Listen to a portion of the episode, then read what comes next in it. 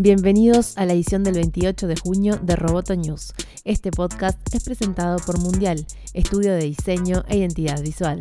Vamos con las noticias. Los Sacramento Kings están extrayendo Ethereum, según anunció el equipo de la NBA el miércoles. Los Kings comenzaron a extraer la criptomoneda hace tres semanas utilizando los equipos mineros de Nvidia adquiridos en miningstore.com y ahora están listos para lanzar un programa benéfico, Mining for Good, que otorgará la mayor parte del Ether a un grupo comunitario local, Bill Black, para vender o conservar la criptomoneda. El dueño de los Sacramento Kings, Vivek Ranadive, es el fundador de Typeco, una compañía de software de computación en tiempo real.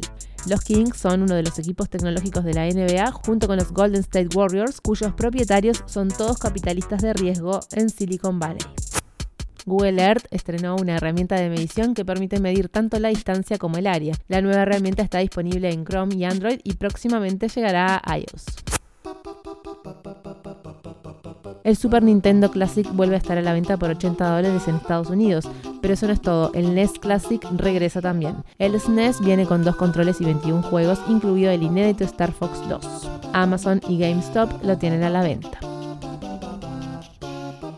Facebook eliminó 10.000 cuentas falsas, páginas y grupos de América Latina por violar sus normas comunitarias y especular con la información.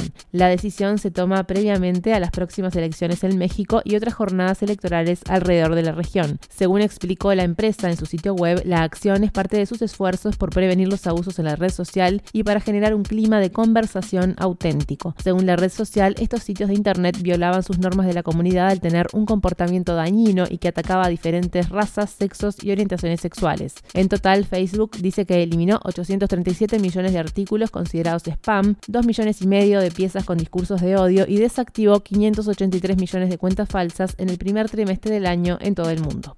Roboto News es parte de Dowcast. Te invitamos a seguirnos en www.amenazaroboto.com, arroba amenazaroboto y facebook.com barra amenazaroboto.